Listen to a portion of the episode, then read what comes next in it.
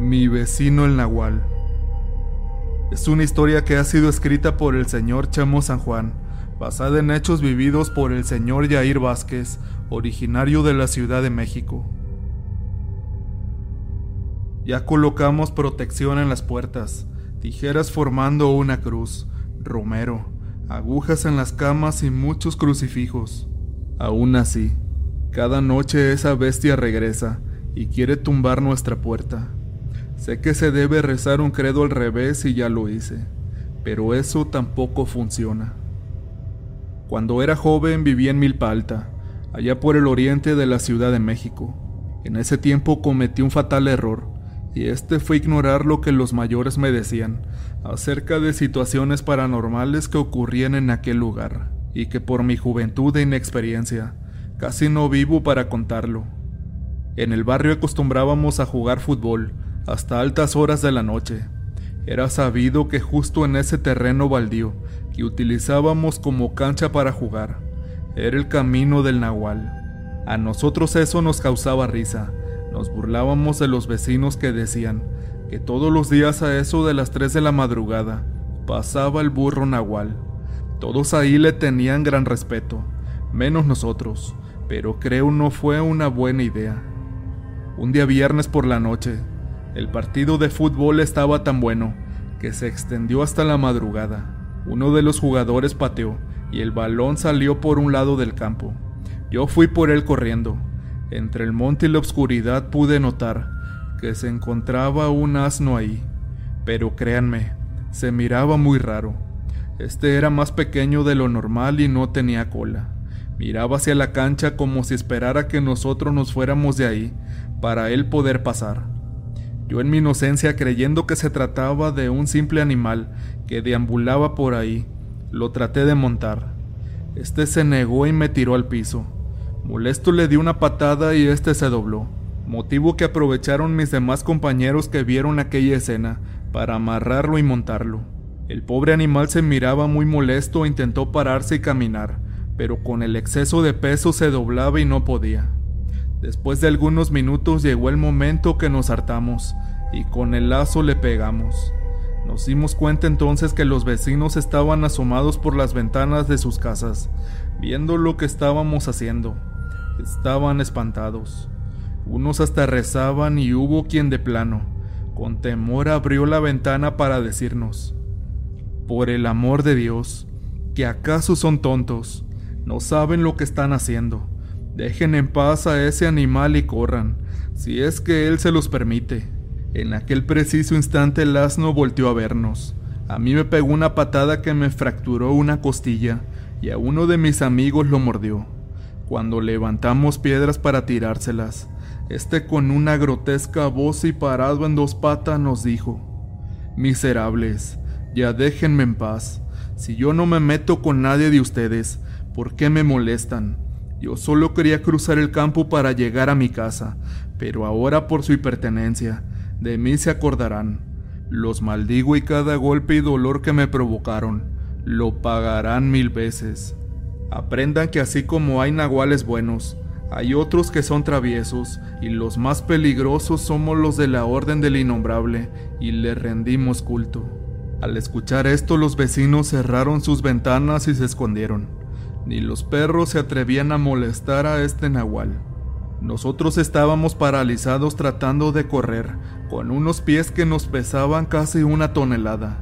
Yo no logré salir de ahí. El nahual me maldijo y me juró que de él me acordaría toda la vida. Y así fue.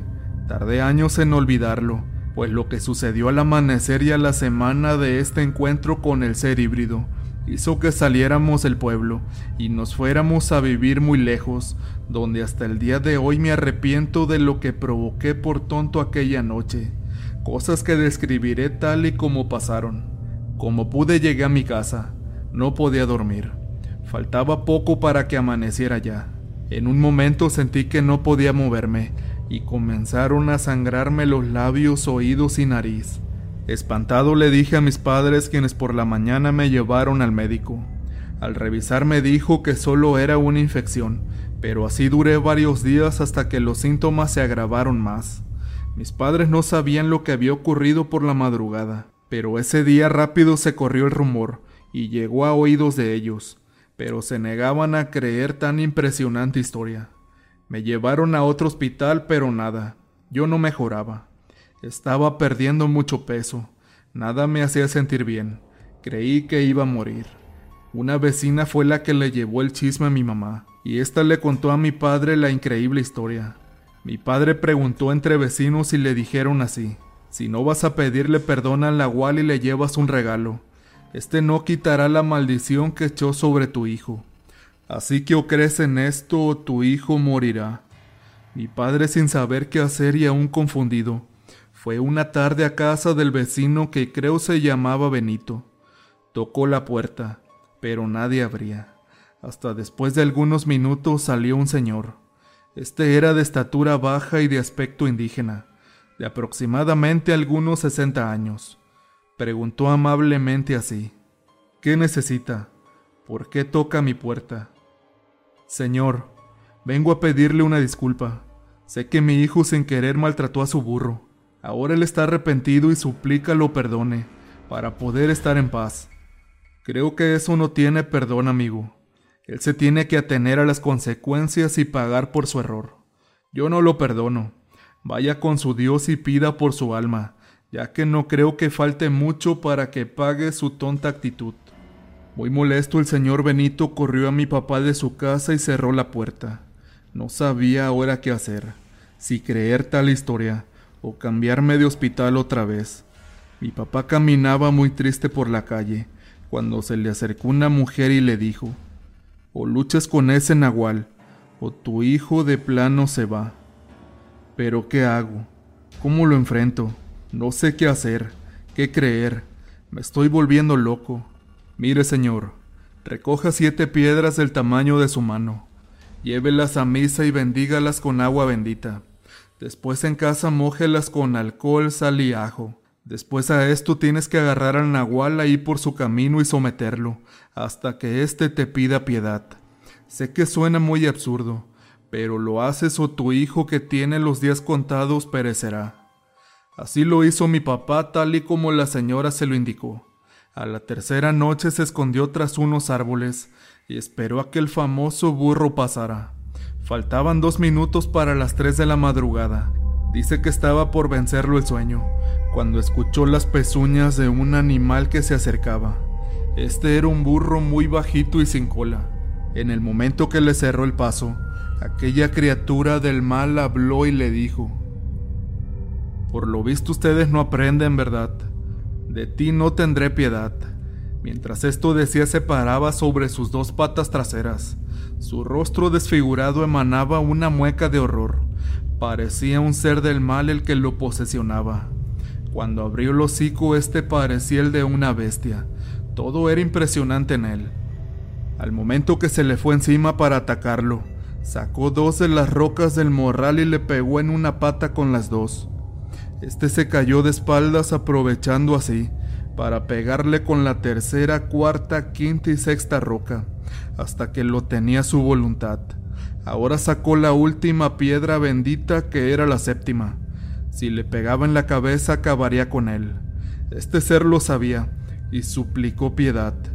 Le ofreció riquezas, poder y oro o lo que él quisiera, pero solo le pidió en ese momento que quitara la maldición que puso en mí. Este nahual dijo que así lo haría, comprometiéndose a hacerlo al amanecer. Mi padre le dijo que no se metiera más con mi familia y que nosotros jamás tampoco nos cruzaríamos en su camino. El burro se marchó y mi padre también, aunque dice que con mucho miedo.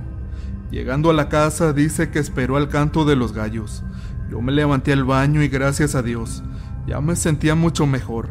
No me dolía absolutamente nada. Era aquello increíble, pues casi moría de ese mal días antes. Don Benito después de esa noche quedó mal de un pie, y hoy en día camina cojeando. Si por error nos llegamos a cruzar en su camino, este nos mira con un odio a muerte, pero sé que cumplirá su palabra de no meterse con nosotros. Se dice que existen otros nahuales más poderosos, que se pueden transformar a placer en tigres, osos, guajolotes y hasta en serpientes también. Esto para robarse las gallinas, reses, cerdos y el maíz. Pero si los atrae alguna mujer hermosa, no dudarán en llevársela también. Dicen que estas bestias en su mayoría tienen que hacer un trato con el innombrable y no les importa amanecer con marcas de manos negras con garras sobre su cuerpo, como si se tratara de profundas quemaduras. Después adquieren la magia y sabiduría de transformarse en animales que toda su vida vagarán robando y asustando, persiguiendo a todo aquel ser humano que se encuentre solo caminando a altas horas de la madrugada. Un nahual es una bestia letal, un auténtico peligro para la comunidad y acabar con él no te será nada fácil. Esa vez mi padre tuvo que bendecir un machete, una soga y hasta las piedras con que lo atacó. Solo de esa forma me quitó su maldición. De entre los métodos más efectivos está hacer una mezcla con ajo, sal, tabaco negro, dos litros de agua y alcohol o aguardiente, que se usa ya sea para curar o bendecir las armas, lazos, machetes o piedras como en mi caso y pegarle para mayor efectividad aplicarlo directamente sobre el animal, lo cual supone mayor peligro, pero con esto lo bloquearás por algunos minutos. Ahí tendrás la opción de acabarlo y correr. Nosotros vendimos la casa y nos fuimos del pueblo. De todo esto ya pasaron 12 años, pero créanme que me da miedo pensar que en cualquier momento se vuelva a aparecer en mi camino esta criatura del mal.